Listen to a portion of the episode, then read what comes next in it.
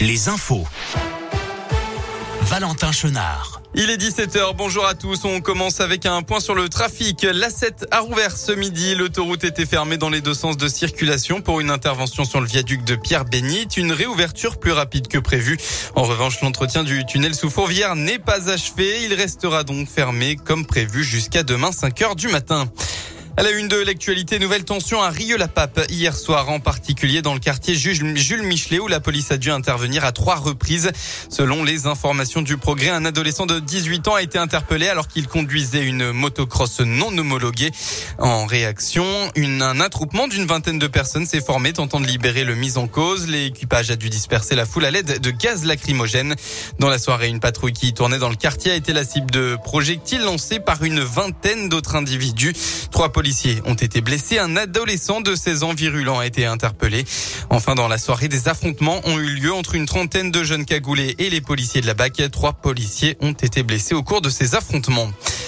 Un accident près de Miribel au niveau de la bretelle de sortie de l'A42 en fin de matinée. Une voiture a réalisé une sortie de route pour rejoindre Bourg-en-Bresse avant la barrière de péage de Beno. Heureusement, les cinq occupants de la voiture ont tous été légèrement blessés. À l'étranger, le chef de la diplomatie ukrainienne Mitro Kuleba a appelé au boycott d'Auchan après l'annonce du PDG que le groupe continuerait ses activités en, en Russie. Pardon.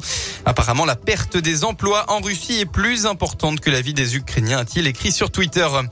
De son côté, Emmanuel Macron a lui expliqué ne pas partager les termes du président américain Joe Biden qui avait qualifié Vladimir Poutine de boucher hier dans l'émission Dimanche en politique. Il ne faut pas être dans l'escalade ni euh, dans les mots ni dans les actions, a déclaré le chef euh, de l'État français.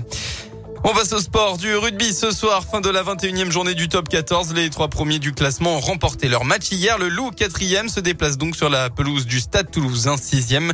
Coup d'envoi du match à 21h05. Et puis la 14e édition du Lyon Urban Trail, c'était ce matin. Près de 6000 coureurs ont participé aujourd'hui aux cinq formats. Quatre courses de 8, 14 et 24 et 37 km. Puis une randonnée de 12 km. Entre autres, le lyonnais Louan Avinin, 19 ans, s'est imposé sur l'épreuve du 14 km.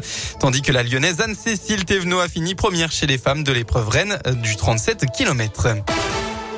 On passe enfin à la météo pour votre début de semaine dans le département. Demain, le temps restera clair, même si le ciel devrait se voiler euh, en fin d'après-midi par l'ouest.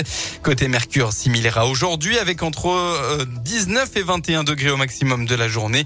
Concernant la suite de la semaine, j'espère que vous avez profité de votre week-end, puisque les nuages vont dominer dans le Rhône dès mardi, avec le retour de la pluie mercredi. Une perturbation qui devrait continuer jusqu'à au moins samedi prochain. Les températures vont eux baisser aussi, avec plus d'une dizaine de degrés perdus en moyenne.